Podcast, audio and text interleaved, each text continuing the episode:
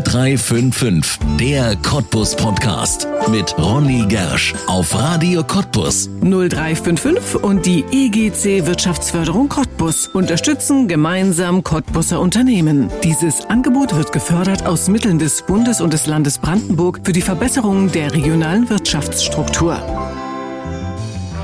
350 Seitenarme der Spree mit über 1500 Kilometern Länge. Unser Spreewald.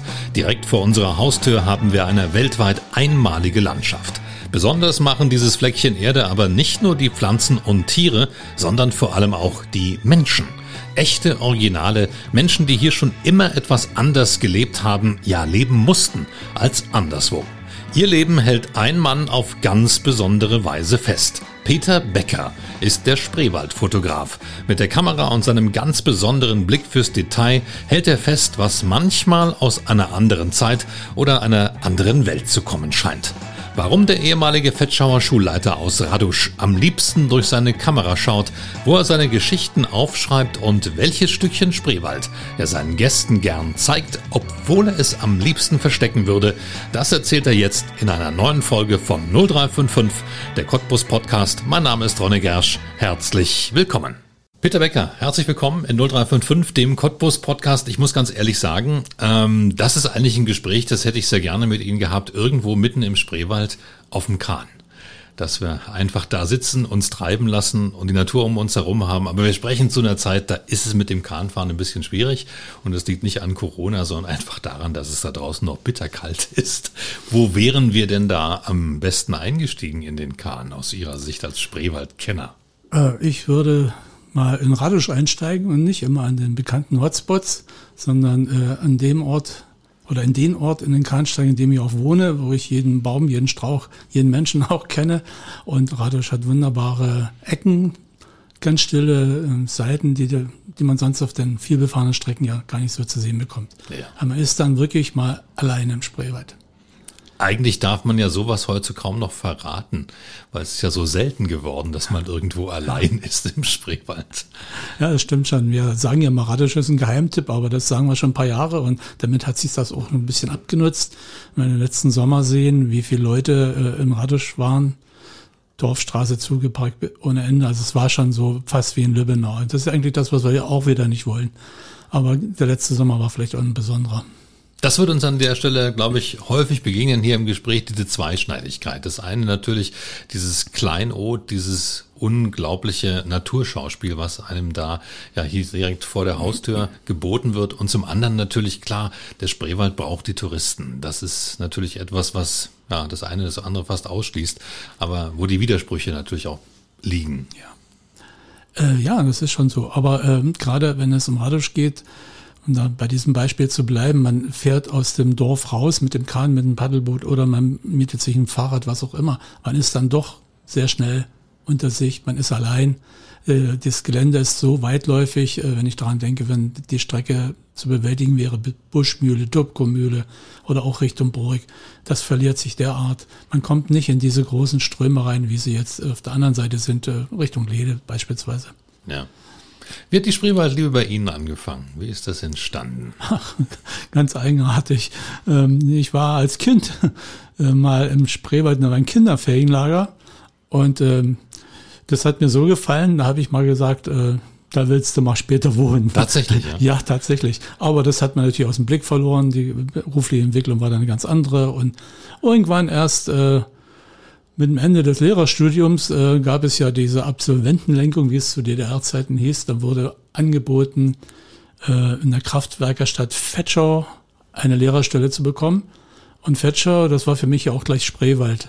Dann habe ich auch nicht lange überlegt und zugesagt. Und so ja. bin ich 1981 in den Spreewald gekommen. 81 erst, wo haben Sie vorher gelebt? Ja, vorher in der Oberlausitz, in, in Rothenburg, das ist ein Ort an der Neiße, kennt kaum jemand. Und ähm, ja, dann die übliche Berufskarriere gemacht, bei der Eisenbahn mal gelernt gehabt, Eisenbahner gewesen, aber dann doch im Abendstudium Abitur gemacht und Studium angeschlossen. Ja. Ja. In Fetschau angekommen, dann 81 und sofort gesagt, jetzt bin ich da, wo ich bleiben will, oder hat das ein bisschen gedauert? Ey, das hat natürlich ein bisschen gedauert. Man musste ja erstmal einen beruflichen Einstieg finden, gerade als, als junger Lehrer. Da gibt es so viel zu tun und zu beachten und der Tag es kann nicht lang genug sein. Ähm, dann blieben dann manchmal nur die Wochenenden, aber gerade an den Wochenenden hat sich das so ein bisschen etabliert. Wochenende ist für den Spreewald da. Und dann ging es auch immer, immer öfter in den Spreewald. Ja. Daraus hat sich ja etwas Unglaubliches äh, entwickelt, und muss schon fast sagen, wie so ein kleines Universum. Da ist zum einen die Spreewaldfotografie, da sind aber auch ganz viele ja, Bücher auch, die über den Spreewald aus ihrer Hand entstanden sind. Dann sind auch viele ja, journalistische Beiträge, die sie machen. Ähm, das ist ja etwas, haben Sie damals schon Zeit gehabt, als Lehrer sich darum zu kümmern oder kam das alles erst mit der Rente? Na, also die Zeit hatte ich ehrlich gesagt nicht, aber das Interesse war schon immer da und immer wieder äh, gab es Gelegenheiten, wo ich mir gesagt habe, das muss man sich mal aufschreiben, das geht verloren, das muss man dokumentieren. Aber die Zeit fehlte eben damals noch so. Da war es nochmal sporadisch hier und da mal eine Kleinigkeit.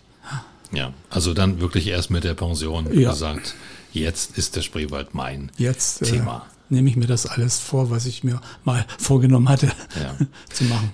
Das, was wir natürlich immer sagen, ist etwas, wir leben in einer wunderbaren Region, wir haben den Spreewald vor der Haustür und doch muss man ja ehrlich zugeben, man ist eigentlich viel zu selten da als Einheimischer. Man nimmt das so selbstverständlich hin. Dabei gibt es ja gerade im Spreewald, ich glaube, immer was zu entdecken, auch für die, die den Spreewald schon lange kennen.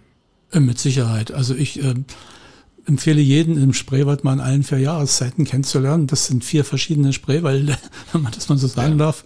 Und äh, gerade der Winter ist ja für mich die schönste Zeit, gerade jetzt, äh, wo auch noch durch andere Dinge bedingt der Spreewald leer ist. Jetzt kann man wirklich mal in aller Ruhe auch Landschaftsfotos machen, ohne einen Kahn oder ein Paddelboot oder einen Fußgänger, einen Radfahrer im Bild zu haben. Jetzt ist mal eine schöne Gelegenheit dafür. Und gerade dieser Winter hat uns ja auch mal die schönen Seiten gezeigt, also mit viel Schnee und Eis und wunderbare Fotos entstanden, wie ich finde. Die wären vielleicht so gar nicht unbedingt möglich gewesen. Also sie sind sowieso nur alle paar Jahre möglich mit Schnee und Eis. Das wissen wir ja, das Wetter lässt uns da oft im Stich. Aber das hat mich sehr erfreut und ich habe dann auch von früh bis abends fotografiert. Ja. Diese Fotoleidenschaft, wann hat sie sich bei Ihnen entwickelt? Ähm, ja, erstmal gar nicht. Ähm, als Kind hat mich das gar nicht interessiert. Aber zur Jugendweihe, wie es zu DDR-Zeiten üblich war, wurde ja immer ein bestimmt ein, ein Geschenk überreicht und das Geschenk damals war ein Fotoapparat, ein Puvat Start, die Älteren werden sich erinnern, äh, mit Rollfilm gar nicht zu vergleichen mit der Fotografiertechnik von heute. Damals musste, sich, musste man sich sehr gut überlegen, welches Motiv man fotografiert, denn der Film war noch 12, 16 Aufnahmen voll. Ja. Aber dann war schon der Ehrgeiz geweckt, diesen Film selber zu entwickeln und die Bilder auch selber äh, zu belichten in der Dunkelkammer. Und dann habe ich mir zu Hause und im Bauernhof war das äh, in der Dachkammer eine Dunkelkammer eingerichtet und als Jugendlicher äh, ja, meine eigenen Bilder entwickelt und meine Erfahrungen gemacht. Und ich bin der Meinung, das ist eine ganz wichtige Schule gewesen, wenn man diese Analog-Fotografiererei richtig in sich aufgenommen hat, bis hin zum Entwickeln und selber Herstellen der Bilder, dann versteht man auch die Digitalfotografie, die im Netzen ist auch nichts anderes ist. Dahinter stecken die gleichen Abläufe, aber natürlich mit ganz anderen Möglichkeiten. Ja. Jetzt fotografieren Sie unglaublich viel. Nicht, wissen Sie, wie viele Spreewaldbilder Sie haben? Kann man das beziffern? Ich glaube so um die 30.000, wenn ich hier in meinen Dropbox-Ordner schaue. Ja. ja. Das ist also etwas, was auch jeden Tag neu ist. Der Spreewald auch immer wieder neu wert zu fotografieren. Ja, äh, es ist wie gesagt immer wieder, es gibt immer wieder Neues. Ähm, was mich vor allen Dingen auch interessiert, sind die die alten Dinge, die so langsam in Vergessenheit geraten. Es gibt alte Spreewälder, alte Spreewälderinnen, die äh, gewisse Dinge noch aus ihrer Jugend zu erzählen haben und das auch vormachen können, wie es damals war. Stichwort, weil wir jetzt gerade vor Ostern sind, Osterwasser holen. Ja. Ähm, das ist ja hochinteressant, wie unterschiedlich das Osterwasser holen in den Spreewalddörfern war. In dem einen musste das Wasser von der Wasserkreuzung genommen werden um Mitternacht, äh, beim anderen bei Sonnenaufgang, wenn das Wasser aus Osten kommt, beim anderen aus Westen. Also äh, sagenhaft, jedes Dorf hatte so seine eigenen Sitten und Bräuche. Und das habe ich natürlich auch versucht zu dokumentieren, auch an Fotos nachgestellt. Äh, wie, wie es da gewesen war. Bis hin zu dem Streichen, die die Jungen gemacht haben, die haben ja die Mädchen dann überrascht mit, haben sie erschro äh, wie sagt man, erschrocken, äh, erschreckt und äh, haben sie zum Reden gebracht. Also damit das Osterwasser seine Zauberwirkung verliert, war das dann Plapperwasser. Ja, ja. ja. Das sind alle die Geschichten, die man, die vorher auch nicht kannte und nicht wusste, weil ich ja wie gesagt kein, kein gebürtiger Spreewälder bin. Ja, ja. Ihre Fotos. Wir haben gerade schon drüber gesprochen und über, auch über die Vielzahl der Fotos. Was fotografieren Sie am liebsten? Die Spreewald, die Landschaft oder die Menschen darin?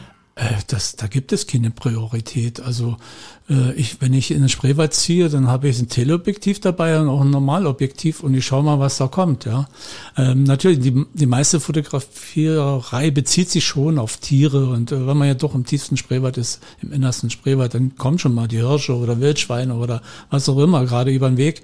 Äh, das fotografiert man schon ganz gerne, aber ach irgendwann ist auch der der Hirsch, der Platzhirsch, äh, zehnmal fotografiert, dann verliert sich das auch ein bisschen. Ne? Ich denke eher mehr so auch an den Menschen und äh, versuche da gewisse Dinge zu zeigen. Ja. Das Schöne ist, dass man ja die Fotos heute viel öfter zeigen kann als vielleicht vor noch ein paar Jahren, stimmt, ne? ja. durch die sozialen Netzwerke. Und da veröffentlichen Sie ja auch ganz viele Bilder, beispielsweise bei Facebook. Da kann man ruhig mal gucken. Peter Becker, da gibt es auch verschiedene Spreewaldgruppen, die sich inzwischen gebildet haben. Finde ich sehr, sehr interessant, dass sich ja praktisch auch so eine ganze Region als ja eine Region begreift und sagt, das ist unser Spreewald. Und dann gucken wir mal, was wir hier für schöne Sachen haben. Das ist auch eine Sache, glaube ich, wo Sie viel Feedback bekommen. Oh ja, auf jeden Fall. Also das ist erstaunlich, was, was da so an, an Feedback zu, äh, kommt, weil viele Leute auch hier und da immer noch mal einen Hinweis auch geben können. Das ja. ist wieder das, was ich, wovon ich partizipiere. Aha, da war das bei euch so. Na, dann äh, schauen wir mal. Dann, dann nehme ich dann auch gern mal Kontakt auf und ja, oder ich werde direkt gebeten, da mal hinzukommen, um das zu machen. Ja. Wir haben ja gerade schon angesprochen, ich hatte gefragt nach der Landschaft und den Menschen. Das hat natürlich einen bestimmten Grund, dass ich danach gefragt habe, denn Sie haben eine Reihe aufgelegt über Ur- Urspreewälder, also Originale könnte ja. man sagen. 150. Ja. 150, so viele ja, Urspreewälder, die ihre Geschichten erzählen können, die spannend sind, gibt es. Ja, ja das, äh, der Urvater dieses Gedankens war eigentlich der Peter Franke, der ja auch allseits bekannt ist. Der hatte mal der auch nicht aus dem Spreewald kommt übrigens. Auch nicht ja, aus dem Spreewald, kommt aus Thüringen. Ja. Der aus Thüringen. ja, der hatte mal äh, zu irgendeiner Veranstaltung sieben Spreewälder Originale eingeladen. Mhm. Und ähm, bei den sieben Originalen, da war ich dann noch zugegen, waren natürlich die Klassiker, wie man sie alle kennt, hier Marga Morgenstern und ja, Marlene Jedro, um mal zwei Namen zu nennen, um keinen jetzt äh, weh zu tun, aber das sind die beiden bekanntesten auch. Ja. Aber da ging es gleich los, nur die sieben, wir haben noch, noch mehr Originale.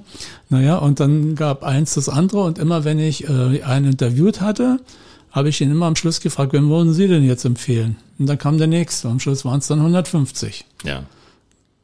Was sind das, was ist, was ist der Kern dieser Geschichten aus dem Spreewald? Früher war alles schöner, oder? Äh, nein, würde ich so nicht sagen. Also eine Erkenntnis ist die, und das ist ein bisschen traurig zugleich, dass die Leute, die im Spreewald was bewegen, die den Spreewald voranbringen, die sich für den Spreewald einsetzen, oft gar nicht aus dem Spreewald kommen, mhm. keine Spreewälder sind, ähnliche Biografie haben wie ich selbst, die aber sagen, das ist so eine einmalige Region, hier muss ich mich einbringen. Das ist etwas fast schon die Hälfte der Leute, die ich interviewt habe, die haben keine Spreewälder Wurzeln. das ist ein bisschen traurig, weil ich denke, die Spreewälder sollten sich da ein bisschen stärker, lauter meinetwegen, einbringen. Sie haben was Einmaliges, das geht bis hin zur sorbisch-wendischen Tradition dass man sich da mal ein bisschen mehr in den Vordergrund stellt. Ja, woran glauben Sie, liegt das, dass die Spreewälder für sich selbst so wenig laut sprechen? Das ist wahrscheinlich menschlich irgendwo in, in einer in einer Situation bedingt, wo man sich sagt, ich bin ja schon immer hier, ich weiß ja, wie es geht und äh, meine Eltern waren schon hier und äh, sehen keinen Grund zur Veränderung. Hm. Ja, die sehen vielleicht auch nicht die Situation, wie sie sich darstellt, als Bedrohung in Anführungszeichen. Das ist ja keine Bedrohung im wirklichen Sinne, aber es besteht die Gefahr, dass alles vergessen wird, verloren geht, bis hin zur Sprache. Ja. Sie haben einen ganz besonderen Blick, glaube ich, entwickelt, denn äh, ich glaube, wenn jemand auf die Idee kommt, mal ein Buch zu schreiben über den Kahn im Spreewald und was der für eine Rolle gespielt hat, und das haben Sie auch gemacht, ähm, dieses Buch geschrieben, dann ist das auch etwas, was vielleicht für so einen Spreewälder, der da geboren ist, eigentlich gar kein Thema ist, weil der Kahn war ja schon immer da. Genau, das ist der Punkt. Ja. Äh, ähm, als es mal darum ging, mal aufzuschreiben, wie der Spreewaldkahn entstanden ist, wie er in den Spreewald kam, beziehungsweise wie er äh, wie er so ist, wie er heute ist, ja, dann habe ich am Anfang gedacht, naja, das ist ja sowas von selbstverständlich, hat ja jeder, weiß ja jeder. Und äh, als man dann mal ein bisschen in die Tiefe äh, eingegangen, äh, eingedrungen ist, hat man gemerkt, da gibt's ja gar nichts. Es gibt nur Fragmente, hier was, da was, dort was und das auch oft noch widersprechend, so dass dann die Neugier geweckt war, mal über dem Spreewaldkahn etwas zu machen. Naja, und da ich ja nun auch nicht der Fachmann bin auf dem Gebiet, habe ich mir noch einen Co-Autor dazu geholt, der Bernd Marx. Der hat als Kahnfährmann die ganzen technischen Dinge äh, tiefgründig recherchiert und ich so die Geschichten drumherum und auch die alten Fotos ausgekramt, beziehungsweise habe ich mir besorgt, um da mal eine runde Sache über den Spreewaldkahn äh, zu veröffentlichen. Und das Buch ist sehr gut gegangen. Viele Kahnfährleute haben es gekauft ähm, weil, muss man auch dazu sagen, äh, die meisten Kahnfährleute äh, oder sagen wir so, jeder Kahnfährmann erzählt den Gästen nicht immer das Gleiche, was sein Kollege erzählt. Das ist mir deutlich geworden, eben auch in Radusch, im Vorbeifahrt von äh, vier Gästekähnen an dem ältesten Haus. Da haben vier Kahnfährleute im Abstand so von 100 Meter über dieses älteste Haus gesprochen. Es waren vier unterschiedliche Jahreszahlen, vier unterschiedliche Geschichten. Das Einzige, was stimmte, war, es ist das älteste Haus. Und so ähnlich ist es auch mit den, mit den Spreewaldkehen. Ja. ja. Was ist denn die richtige Geschichte? Können wir die mal ganz kurz erzählen? Äh, jetzt von dem ältesten Haus, oder? Nee, von, ja, vom Kahn. Vom Kahn. Ähm, ja, das ist eigentlich relativ einfach. Also die Geschichte, der, der, Ursprung liegt darin, dass die ersten Siedler, die Slawen, sehr wahrscheinlich, und da gibt es ja auch Funde, mit dem Einbaum den Spreewald erobert haben. Anders wäre es ja auch gar nicht gegangen. Ja. Aber dann gab es äh, 1844 wieder so eine Stelle, wo ich dann stutzig geworden bin. Da war der Preußenkönig Friedrich IV. zum Besuch im Spreewald und der kam mit einem sogenannten Prachtkahn. Vorne oben drauf so eine Galionsfigur, der Plon, der Teufel. Und äh, andererseits hat die Literatur, die, die Quellen haben quasi ähm, gesagt, dass es äh, nicht sein kann, weil 1850 der erste Bretterkahn, Bohlenkahn, mhm. als Längsbohlenkahn gebaut wurde. Das war dann auch wieder so ein Widerspruch, der aufzuklären war. Äh, war ganz einfach aufzuklären, hat seinen Kahn mitgebracht von irgendeinem See. also der wurde mit einem Ochsenkahn in Spreewald gebracht. Aber das war vielleicht so ein Anlass für manche Spreewälder zu sagen, also sowas können wir eigentlich auch alleine bauen. Ne? Ja. Und dann stand der erste Längsbohlenkahn. Anders als die heutigen, die Querbohlen haben. Mhm. Ähm, so ein Längsbohlenkahn, das liegt doch in der, in der Natur der Sache. Lange Bohlen werden aneinander gefügt, fertig ist der Kahn. Aber da hat man gemerkt, dass das nicht so funktioniert. Die sind schnell undicht und dann kam erst der Querbohlenkahn. Und ich konnte dann viel mit den Kahnbauern, mit äh, Karl Kohr in Lede, äh, mich unterhalten. Der hat mir auch gezeigt, wie man die Seitenwände biegt über Feuer und Wasser. Ja. Und ähm, da sagt auch jeder Kahnbauer muss mindestens mal einen Kahn verbrannt haben, damit er weiß, wie das mit dem Biegen der Seitenwände funktioniert. Ja. Ja, das war schon interessant. Ich habe mir auch genauso gern angesehen den Aluminium, die Fertigung des Aluminiumkahns bei Herrn Lübkoll in Lübbenau. Eine neue Technologie, die von vielen ja abgelehnt wird, weil nicht traditionell. Aber andererseits äh, gibt es kaum noch andere Möglichkeiten. So in der Zukunft wird es wahrscheinlich nur noch Aluminiumkähne geben, weil die Holzkähne erstens etwas teurer sind und zweitens nicht mehr so nachgefragt sind, weil sie pflegeintensiv sind. Karl Kohler hat mal gesagt, ein Holzkran, der wird je nach Pflege zwischen vier und 40 Jahre alt. Ja. ja. Und ein Aluminiumkran ist ja nicht ganz so pflegeintensiv. Ja, ja. ja. Mitte des 19. Jahrhunderts erst der Kahn im Spreewald, das hätte ich deutlich früher erwartet. Was haben die denn früher gemacht? Denn Straßen und Brücken, sowas gab es ja lange nicht. Ähm, ja, es kann eigentlich nur der Einbaum gewesen sein. Ja. Es gibt keine anderen äh, Quellen, die was anderes sagen. Vielleicht gab es hier und da mal ein Floß, aber ein Floß in den Spreewald fließen kann ich mir jetzt nicht gut vorstellen. Das ja. ist viel zu unpraktisch, äh, eigentlich gar nicht lenkbar so richtig. Es war schon der Einbaum. Es gibt ja auch Einbaumfunde. In der Trockenheit von 1900, ich glaube 36, äh, sind ja viele Spreewaldfließe trocken gefallen und mhm. da, dabei kamen auch viele Einbäume, die versunken waren, ja. ans Tageslicht. Einige davon stehen äh, Museum, im Freilandmuseum in Lede. Also das sind schon Belege dafür, dass es eigentlich nur der Einbaum gewesen sein kann. In ja. unterschiedlichen Größen.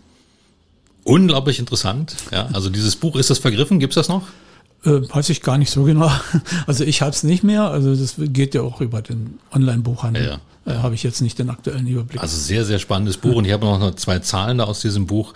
350 Seitenarme gibt es in der Spree im Spreewald und 1575 Kilometer Wasserstraße. Das ist eine Menge. Dafür ne? würde ich mich nicht unbedingt verbürgen, weil Sie haben es nicht äh, nachgemessen. Äh, es misst doch keiner nach und es gibt auch unterschiedliche Quellen. Es interessiert letzten Endes auch keinen so ganz genau. Ja.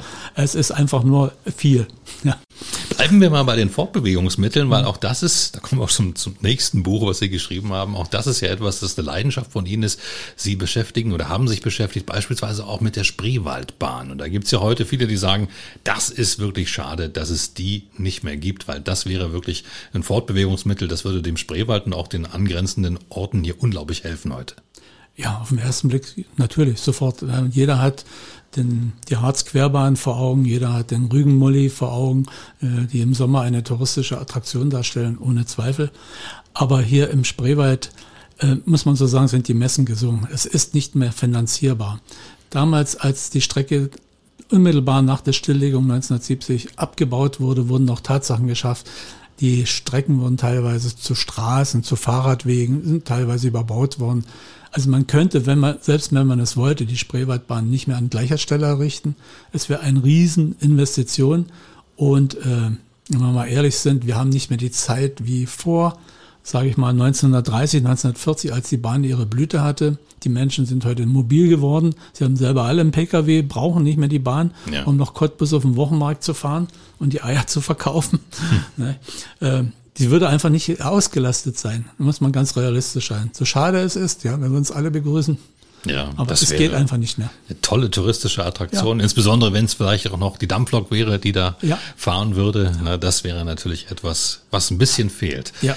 Sie sind gerade dabei, eine andere Geschichte aufzudecken, und zwar die einer Pferdebahn. Auch die hat es mal gegeben, aber davon wissen die wenigsten. Ja, äh, ich habe es auch nur so nebenbei mal mitbekommen. Da gab es mal eine Pferdebahn. Naja gut, dann gab es halt mal eine, aber ähm, irgendwann äh, hat mich dann doch gepackt. Und da, wenn es eine gab, dann muss es ja auch Quellen geben, dann muss man mal nachschauen.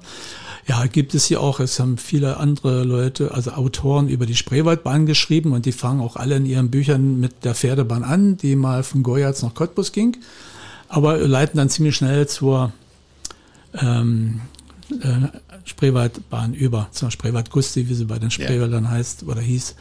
Ähm, man muss da im Hinterkopf noch wissen, dass die Pferdebahn auf einer anderen Strecke fuhr, zwischen Goyatz und Cottbus und äh, eigentlich damals ein, ein ganz modernes Fortbewegungsmittel war. Äh, ein Pferd konnte halt nur eine bestimmte Last ziehen, äh, oder zwei Pferde oder gar vier Pferde, aber die Wege zwischen Goyatz und Cottbus, Sandwege im Sommer, mölleriger, märkischer Sand und im Winter ja Schnee und Eis oder Eisschienen, also wie sagt man, Eisfurchen da, ja. wo man nicht fahren konnte. Die Landwirte, die diese Bespannung vorgenommen haben, die haben zuallererst immer an ihre eigenen Felder gedacht, da blieb schon mal die Ware eine Woche stehen und wurde dann erst wieder ein Stückchen weiter bis zur nächsten Übergabestelle gebracht. Und das alles hat die Cottbusser hier bewogen, Cottbusser äh, Tuchindustrie insbesondere, sich mal ernsthaft was zu überlegen. Und da kam der Gedanke mit dieser Pferdebahn. Und ein Pferd kann, so steht es in der Literatur, das sieben- bis achtfache an Last bewegen, wenn die äh, Wagenräder auf Schienen rollen. Mhm. Und dann wurde in unglaublich kurzer Zeit, nachdem die Aktiengesellschaft gegründet war von einem Cottbus Unternehmer, äh, Liersch, der übrigens in diesem Jahr seinen 200. Geburtstag feiern würde, mhm. äh, wurde diese Pferdebahn gebaut in zwei Jahren Bauzeit in Unding, wenn man sich das so überlegt, wie das heute, wie lange das heute alles so dauert. Und ähm, war am Anfang sehr erfolgreich. Äh, es war eine Aktiengesellschaft, die in den ersten zehn Jahren eine gute Dividende ausschütten konnte. Aber dann parallel dazu entstand ja, wie wir alle wissen, die Dampfeisenbahn, ja. die Berlin-Görlitzer Eisenbahn, 1866 auch an Cottbus vorbei. Und äh, damit wurden die Transporte schneller, günstiger, umfangreicher. Und das war dann schon wieder das Ende der Pferdebahn. Aber was ich noch erzählen wollte, bei der Pferdebahn, wenn man da mal äh, ins Archiv schaut, da findet man immer eine Darstellung einer sogenannten Pferdelok, Impulsoria genannt. Da stehen die Pferde auf einen Wagen und treten ein Förderband unter sich weg.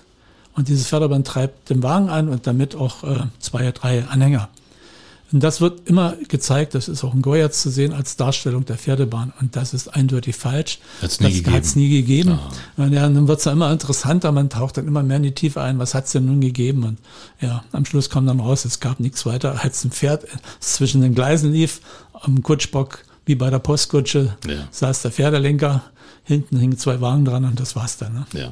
Aber was ich spannend fand, und das Foto habe ich gesehen bei Ihnen, was ich spannend fand, das ist diese alte Streckenführung. Also diese ja, aufgeschütteten Dämme, zum Teil, die gibt's sogar noch. Also die, Die kann man gibt es sogar noch. noch. sehen. Ja. Schienen natürlich nicht mehr, aber der Boden ist noch da. Ja, es ist erstaunlich, ähm, wie, wie, gut erhalten ein, einzelne Streckenabschnitte sind, besonders zwischen Bühlen und Bühlegore. Also richtig Dämme, aufgeschüttete Dämme. Und dann denke ich immer wieder an die Bauzeit von zwei Jahren mit Schubkarre und Schaufel diese riesen Dämme aufzuschütten. Das ist enorm. Genauso die Schluchten äh, äh, zu, rauszugraben oder sich in die Schluchten reinzugraben oder ins Gelände reinzugraben. Alles in dieser Kürze der, der Zeit, das ist schon, schon beeindruckend. Also man findet schon noch die Stellen. Äh, da gibt es ein paar Orte, die heißen der hungernde Fuchs oder die schwarze Brücke. Bis vor kurzem, bis gestern, wusste noch keiner die Bedeutung der Namen, bis ich dann doch mal einen gefunden habe, einen Chronisten, Herr Graf in Berlin, der sich auch um, um, genau um diese Eisenbahntechnik bemüht hat.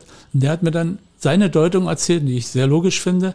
Der hungernde Fuchs, Fuchs ist das Pferd, das ist an dieser Stelle meist zusammengebrochen, weil es eine kleine Steigung gab. Es Ja. musste gefüttert werden. Deswegen hieß dieser, dieser kleine Hügel da dazwischen, mit geringer Steigung, aber immerhin lange, lange Strecke, hieß dann der hungernde Fuchs. Und die schwarze Brücke war nichts anderes als eine Brücke, die man aus Holzstämmen gemacht hat, aber mit Teer angestrichen hat. Ja. Und das finde ich sehr logisch, nachdem ich mich so lange damit befasst habe. Das wird die Bedeutung der Namen sein, die die Einheimischen alle nicht mehr kannten. Ja. Aus all diesen Erkenntnissen wird da wieder ein Buch. Äh, Ja, Ja. ich versuche es. Was ist denn Ihr Eindruck? Hat der Spreewald seine schönste Zeit hinter sich, wenn Sie all diese schönen Geschichten sammeln? Oder sind wir gerade in der schönsten Zeit, weil die neue Zeit ja auch viele gute Sachen für den Spreewald mitgebracht hat? Wo sind wir jetzt gerade in der Spreewaldgeschichte? Ja, das ist eine etwas schwierige Frage. Ich sehe es eher mehr so aus der, Sinn, aus der Sicht ähm, der sich verändernden Natur. Ich mache mir so Sorgen um die, die Wasserzuführung und Ja. äh, man sagt so, ich kann die Zahl jetzt nicht so belegen, aber ich habe das so im Kopf, dass die Hälfte des Wassers aus den Tagebauen kommt, das dann, die dann Spreewald speisen. Ich sehe die Schwierigkeiten mit der Eisenhydroxidbelastung, dieses, dieses Verockern. Ja. Also ich sehe es mehr so von der natürlichen Seite. Auf der an, anderen Seite, ja, Tourismus äh, wird es wohl geben und wird es auch weiterhin geben und wahrscheinlich wird er sich sogar noch mehr entwickeln. Und viele, gerade im Breuerraum, viele Menschen haben sich dort auf einen touristischen Betrieb eingelassen. Ja, sie haben Ferienwohnungen gebaut und vermieten und verdienen damit ihr Geld. Also die Seite, denke ich mal, wird eher nicht das Problem, sondern das Problem wird sein, den Spreewald in seiner Einmaligkeit, in seiner Natürlichkeit zu erhalten. Da habe ich so ein paar Bauchschmerzen. Ja, nun sind Sie ja gerade viel draußen, sehen, wie der Spreewald sich verändert. Gibt es denn da schon Veränderungen zu sehen, die, wo Sie gerade sagen, das macht Ihnen Sorgen? Äh, Ja, und diese Eisenhydroxidbelastung ist schon zu sehen, allerdings äh, auch in Abhängigkeit von den Niederschlagsmengen. Äh, das wird ja äh, mit Hilfe, der, wird, kommt ja nicht mit der Spree, wie viele immer so sagen, die Spree ist verockert, das ist, stimmt so nicht. Das kommt ja aus den Raseneisenerzschichten seitlich in die Fließe und äh, oxidiert dann in der Luft deswegen diese rote Ja. Färbung. Und da gibt es schon Fließe, die sind biologisch tot. Man sagt zwar, diese Ocker ist nicht giftig, aber ist indirekt schon giftig, weil die Pflanzen, Wasserpflanzen sterben ab, weil Ocker mehr auf den, genau, die Photosynthese findet nicht mehr statt, die Pflanzen sterben, damit stirbt aber auch alles andere, was in der äh, Nahrungskette steht, von Einzellern bis hin zu, ähm, ach, keine Ahnung, äh, was es alles gibt Ja. ähm, die sterben dann auch ab. Und damit ist das Gewässer dann doch tot. Tierwelt, da gibt's ja einige Fotos, die Sie haben, wo ich mal wieder erstaunt bin, wo man sowas sieht, wo ich mal denke, meine Güte, im Spreewald, ich würde sowas auch gerne mal entdecken. Ein paar sind ja wieder zurückgekehrt oder haben ihre Heimat insbesondere im Spreewald, ein paar Tiere. Äh, ja, ja aber auch die, die wir nicht unbedingt wollen, weil sie ja auch äh, Schaden anrichten. Äh, ich denke da jetzt zum Beispiel an dieses massenhafte Auftre Auftreten vom Waschbär. Der Waschbär ist zu einem Problem im Spreewald geworden, weil der in alle Gelege geht, von, von unten vom Boden bis Ja. äh, in die Äste, in die Bäume und dort der, der Tierwelt großen Schaden zufügt. Das ist etwas, was wir mit Sorge betrachten. Wir sehen auch mit Sorge diese massenhafte Ausbreitung des Bibers. Also ich will nicht sagen, dass wir es gegen diese Tiere haben, aber es ist einfach äh, stellenweise zu viel. Und wenn Bäume äh, vom Umfang, ach, was weiß ich, ein, zwei Meter Umfang äh, von dem Biber äh, weggenagt werden und dann in die Fliese stürzen, ist es ja irgendwo auch eine gewisse Gefahr. Es gibt Ja. Stellen, gerade auch bei uns in Radisch, an der Liebesinsel, ähm, ich habe da gerade das Bild vor Augen, was ich kürzlich gemacht habe, als äh, ein Riesenpappel vom Biber gefällt wurde und die auf diese ZDF-Krimi-Hütte da äh, fast gefallen wären, nur Ja. haarscharf vorbei. Und das sieht jetzt Ja. natürlich schlimmer aus dort. Das heißt, Wasser am Bodenverband muss anrücken, muss das wieder freischneiden, damit die Kähne später wieder fahren können. Also beschäftigt uns schon. Der Wolf zieht auch durch, aber macht im Spreewald, also im Spreewald selbst ist noch nicht sehr viel aufgefallen, aber im Umland des Spreewaldes, Ja. wie, kürzlich äh, in Göritz, äh, dann treten schon Schäden auf, wenn man sich nicht vor dem Wolfsbefall schützt Ja. Obwohl das alles äh, gefördert wird vom Land, der, der Wolfschutz. Aber manche haben das noch nicht ganz verstanden, nutzen das nicht. Ja. Ja, und auf der anderen Seite haben wir aber noch die, ich sage jetzt mal die Klassiker wie das Rotwild. Das Rotwild tritt gerade jetzt in dieser Jahreszeit in großen Rudeln auf. Also mir ist es mal gelungen, ein Rotwildrudel zu fotografieren. Ähm, das waren über 80 Tiere. 80 Tiere an einer Stelle. Also das, äh, das ist einmalig. Ne? Äh, aber sie kommen eigentlich jedes Jahr zur gleichen Zeit an die gleichen Stellen. Und wenn man Ja. die Stellen kennt, dann kann man sie auch fotografieren. Ich habe das mal in Verben gesehen.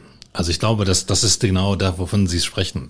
Diese 80 Tiere, das war, äh, ich habe gedacht, das, ich bin irgendwie, das ist eine Begegnung der dritten Art. Das war auf einer großen freien Wiese und dann waren da so viele Tiere, dass ich gar nicht zählen konnte. Ja. Ich habe sowas noch nie gesehen und auch nie wieder. Das, Das, ist, ähm, ist aber das, ja. wenn es bei Werben war, wird es das Dammwildrudel ah, Dammwild. gewesen. Okay, aber auch riesig groß. Ja, riesig da sind auch ein paar Weiße dabei, Ja. so Mutanten. Ja.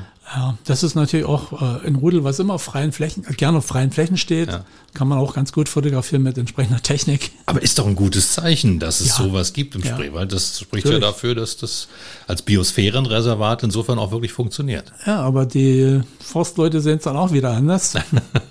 Es hat alles so sein Für und Wider. Also dieses zahlreiche Rotwild sorgt ja auch dafür, dass äh, viel Verbiss ist an den Bäumen, also die Rinde äh, verbissen wird und damit gehen die Bäume ein. Und die Förster sagen ja eher, also der Wolf, äh, der wird gebraucht, denn der hält den Rotwildbestand zurück und wo ein Wolf ist, ist der Wald gesund. Das Ja. meinen die Jäger.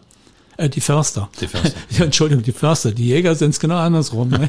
Für sie ist der Wolf ein Konkurrent. Ja, klar.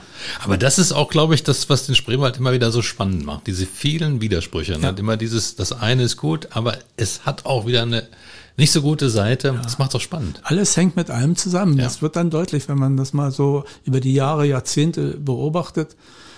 Äh, man kann nicht, äh, man kann nicht einfach Partei ergreifen für das eine oder für das andere. Man muss den Komplex sehen. Ja. Wir haben vorhin schon über Ihre Bücher gesprochen. Eines dieser Bücher, oder nein, mehrere, pardon, mehrere Bücher, zwei sind glaube ich, die haben Sie geschrieben übers Kochen. Und wenn man an die Kulinarik vom Spreewald denkt, denken viele an Kartoffeln und Quark. Sie haben es tatsächlich geschafft, in diesem einen Buch, ich musste nachschauen, mehr als 80 Gerichte aus dem Spreewald zusammenzutragen. Was ist denn da dabei? Äh, da muss ich mal ein bisschen korrigieren. Diese 80 Gerichte, die hat mein Co-Autor, der Peter Franke, zusammengetragen. Ja. Ich habe die Geschichten dazu und die Ah, okay. Fotos dazu So war die gemacht. Arbeitsaufteilung. Also ich äh, möchte mir nicht äh, den Lorbeer von Peter Franke anstecken. Da hat er sich darum bemüht, diese traditionellen Rezepte mal aufzuschreiben. Und äh, im Spreewald gibt es tatsächlich mehr als äh, alleine Kartoffeln und Quark. Es ist schon alleine die unterschiedlichen Fischgerichte, die es gibt. Ja. Spreewaldhecht und alles sowas. Also da gibt es schon mehr. Ja. Und diese Kochbücher, die sind ähm, ja wirklich sehr, sehr spannend, weil sie eben, wie Sie gerade schon richtig gesagt haben, auch Geschichten erzählen. Ist die Spreewald-Geschichte auch eine Geschichte von Kulinarik? Natürlich, wo, wo Menschen äh, leben, wird doch gegessen, ja. Und äh, ähm, äh, gerade die äh, Geschichte der Entstehung der Gaststätten im Spreewald, das ist ein, ein anderes Buch. Ähm, das ist auch etwas, worüber man heute niemand so richtig nachdenkt. Also die Polenschenke, Wojciechowska, das ist allen bekannt. Aber wie ist es denn dazu gekommen? Wie Das ist das zweite Buch, was Sie geschrieben haben, Das- über das- diese Spreewald-Gastronomie. die Spreewaldgastronomie, Ja. genau. Und ähm, das mal aufzudröseln. Ne? Ähm, das hängt auch immer damit zusammen, dass Leute im Spreewald unterwegs waren, die Fischer, die Förster, die Jäger, die irgendwann auch mal Hunger hatten und sich dann an einer Stelle getroffen haben. Das Beispiel Polenschenke fällt mir da ein, bei irgendeinem anderen Bauern und der hat dann äh, die Bewirtung vorgenommen in, der, in seiner eigenen Stube. Und äh, so hat sich das dann entwickelt. Aus dieser Wohnstube wurde dann später mal die Gaststätte. Ja. Ja, und äh, äh zurück zu der Frage Rezepte, Spreewälder Rezepte. Da also glaube ich, da gibt es keine großen Unterschiede, also regional gesehen. Das ist das, was die Menschen auf dem Land schon immer gegessen haben. Das kann man auch in der Oberlausitz finden oder in Mecklenburg, wo auch immer. Also so speziell ist es nur auch wieder nicht. Ja, das ist vielleicht doch dann der Quark mit dem Leinöl, das Speziellste. Ja, es wird gerne, wird gerne erzählt, aber äh, wichtiger ist wohl das Leinöl. Das Leinöl ist wirklich was Spreewald-typisches und äh, es ist ja eigentlich ein Nebenprodukt gewesen früher, das Leinöl. Erster Linie ging es ja um den Flachsanbau und äh, da äh, wurde ja der Flachs ver verwoben, später dann und äh, zu Kleidungsstücken äh, verarbeitet. Und nebenbei hatte man natürlich auch die Frucht, sprich den Samen, den man dann gequetscht hat und daraus Leinöl gemacht hat. Da gibt's auch viele Geschichten darum. Ähm, mir hat meine alte Frau eine Geschichte erzählt, die habe ich erst gedacht, die will mich auf den Arm nehmen. Äh, die hat erzählt, als Kind musste sie immer in den Backofen kriechen, um dort das Flachs aufzustellen. Flachs wurde vorher im Wasser aufgeweicht und dann mhm. wurden die Flachsbündel in den Backofen, in den noch warmen Backofen aufgeschichtet und äh, getrocknet. Und das konnten nur Kinder machen, weil die, durch die Öffnung des Backofens kam ja kein anderer durch. Ja. und äh, da habe ich erst gedacht, na, das ist ein schön typisch Spreewälder Lügenmärchen oder so. Aber dann habe ich das von anderen Stellen auch immer wieder äh, zu ja. hören bekommen und drüber nachgedacht, ja, hm, eigentlich ja. Hm, warum ja. nicht? Das wird so gewesen sein. Ja. Gibt es so Lügenmärchen aus dem Spreewald, wo Sie sagen, das hat auf gar keinen Fall stattgefunden? Ihnen das begegnet? Nee, so ein nee. Art Münchhausen oder sowas haben wir nicht im Spreewald. Also ist mir nicht, nicht untergekommen. Ja. Geflunkert wird zwar immer ein bisschen, ja, aber wenn man die Sache ähm, ernst nimmt und äh, man möchte das auch immer auf den Grund gehen, dann sichert man sich ein bisschen ab. Und wenn es dann Hinweise gibt, das äh, kann doch nicht so gewesen sein, ja, dann lässt man es wieder, ja. Ja, klar. Aber ich glaube, das ist auch, auch wichtig, dass äh, es Leute gibt wie Sie, die diese ganzen Geschichten egal ob sie zu 100 Prozent stimmen oder sagen wir zu 90, auch einmal sammelt und aufschreibt. Weil ich denke, das ist, glaube ich, auch etwas, was diesen Spreewald so besonders macht, dass man eben seine Historie auch insbesondere so gut erforscht. Also, dass man da wirklich hinschaut, woher kommt das Ganze? Sie gehen ja richtig weit zurück. Sie gehen ja äh, mit ihren ähm, historischen Forschungen sozusagen auch bis in die ja, slawische Vorzeit ja. zurück. Das ist ja richtig, ja. ja. eine ganz, ganz lange Geschichte, die der Spreewald hat. Ähm, dem Spreewald zeichnet aus gegenüber anderen Regionen in Deutschland, dass er sehr lange sehr abgeschieden war. Ja. durch diese Insellage, äh, viele Kanäle, die den Spreewald umgeben, war es eben so, dass dort lange Zeit, äh, wie soll ich sagen, der technische Fortschritt nicht einziehen konnte und die Traditionen sich auch bewahrt haben.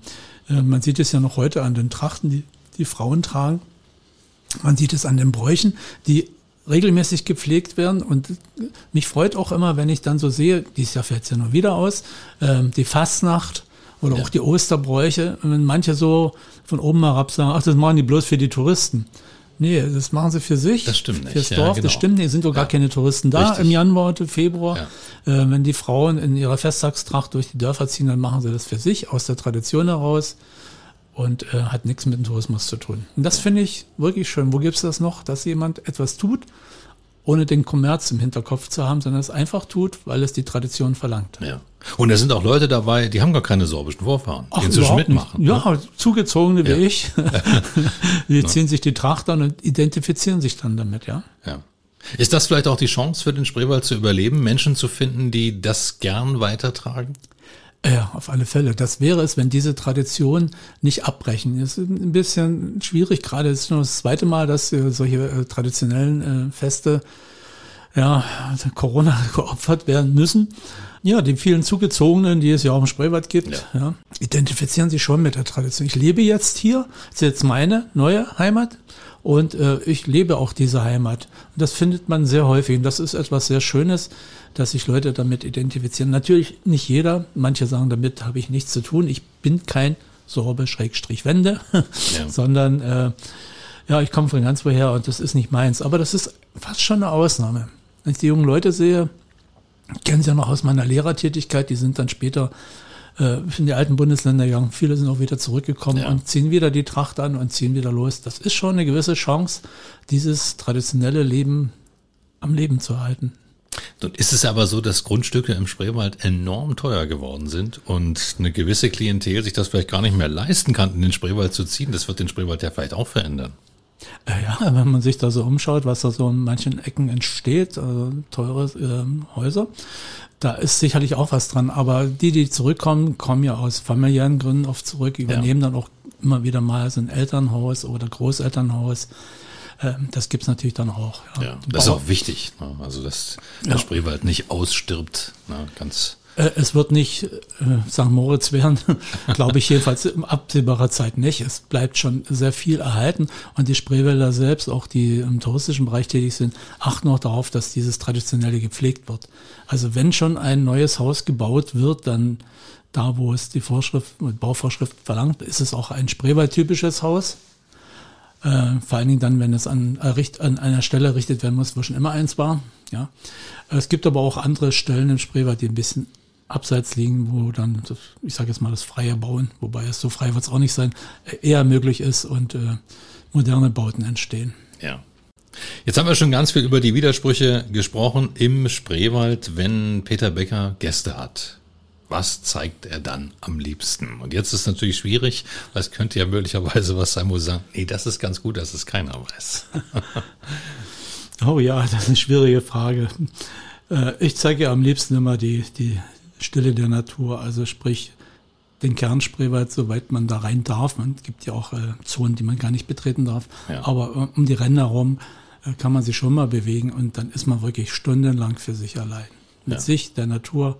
Und wenn dann die Gäste, die da mitkommen, das auch so sehen und auch so verhalten, ähm, dann gibt es auch was zu sehen. Nicht alles immer ein bisschen, wenn man dann manchmal auch, äh, selten zwar was kommt vor, Radler treffen, die da laut äh, und sich unterhaltend durch den Spreewald radeln auf den Radwegen, die eigentlich gar keine sind. Das sind eigentlich ja, Feld- oder Waldwege ja. und sich in, eigentlich gar nicht wissen, wo sie sind. Und dann hinterher auch vielleicht sagen, wir haben gar nicht gesehen. Wir haben in Radusch einen Naturlehrpfad eingerichtet, den sogenannten Moorlehrpfad. Da war ich noch äh, Vorsitzender vom Tourismusverein in Radusch. Und ähm, der führt durch solche Stellen. Aber auch da ist es dann wieder so, wenn zum Beispiel das Hirschmoor äh, tangiert wird, dann erwarten die Leute Hirsche. Dann muss man immer sagen, wir sind ja nicht im Tierpark oder im Zoo, hier ja, wird es keine Hirsche geben. Es sei denn, sie haben Geduld, verhalten sich entsprechend, dann hätten sie vielleicht mal Glück. Und dem Hirsch ist danach. Ja, und dem Hirsch ist danach, genau. Er kommt dann auch mal aus der Deckung. Ja. Wo kann man all diese schönen Sachen, die Sie jetzt gerade erzählt haben bei uns, wo kann man das alles sehen? Wo kann man Ihre Fotos sehen? Wo kann man Ihre Texte lesen? Von den Büchern haben wir schon gesprochen. Ja. Es gibt beispielsweise auch einen Spreewald-Blog, den ja. Sie machen im Internet. Ja. Also der Blog ist mehr den Texten gewidmet. Also wenn es um äh, größere Zusammenhänge geht, die man eher textlich darstellt, dann nennt sich das, äh, ist es der Blog unter Beckers Blog. Heißt auch Spreewald-Blog, aber Beckers Blog von ja. meinem Namen. Ähm, da sind die Geschichten. Und äh, ja, auf meiner Webseite spreewald-foto.de kann man sich äh, ein paar von den 30.000 Fotos ansehen, wenn man Zeit und Lust hat. Und äh, ja, das sind so die wichtigsten. Nebenbei natürlich das, was man, was heute fast schon jeder macht, Facebook und Instagram. Ja, das sind wirklich auch spannende Sachen. Da sollte man unbedingt folgen, kann ich nur empfehlen, tue ich selbst auch, weil da wirklich tolle Fotos dabei sind. Danke. Und ich glaube, das ist auch das, ähm, was Sie so besonders macht. Sie haben einen Blick. Einen Blick fürs Detail, für so das besondere Bild. Ja, sagt man so, aber ja gut. Ich finde es selbstverständlich, dass man so fotografiert. Ja.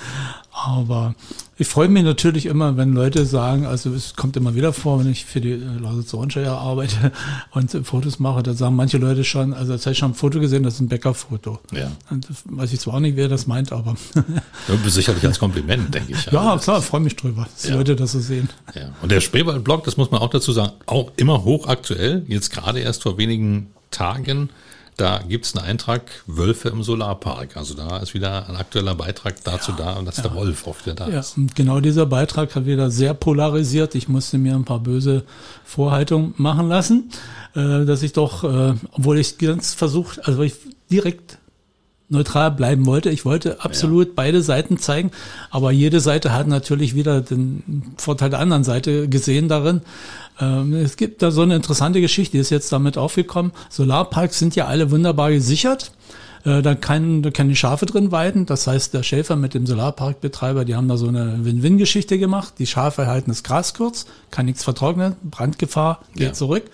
Ähm, der Schäfer hat seine Schafe da eingezäumt, aber die Zäune sind zwar sehr stabil, aber gegen zwei Beiner aufgestellt worden. Ja, Sprich okay. gegen Diebe. Ne? Und die sind alle so 20 Zentimeter über dem Boden in der Regel.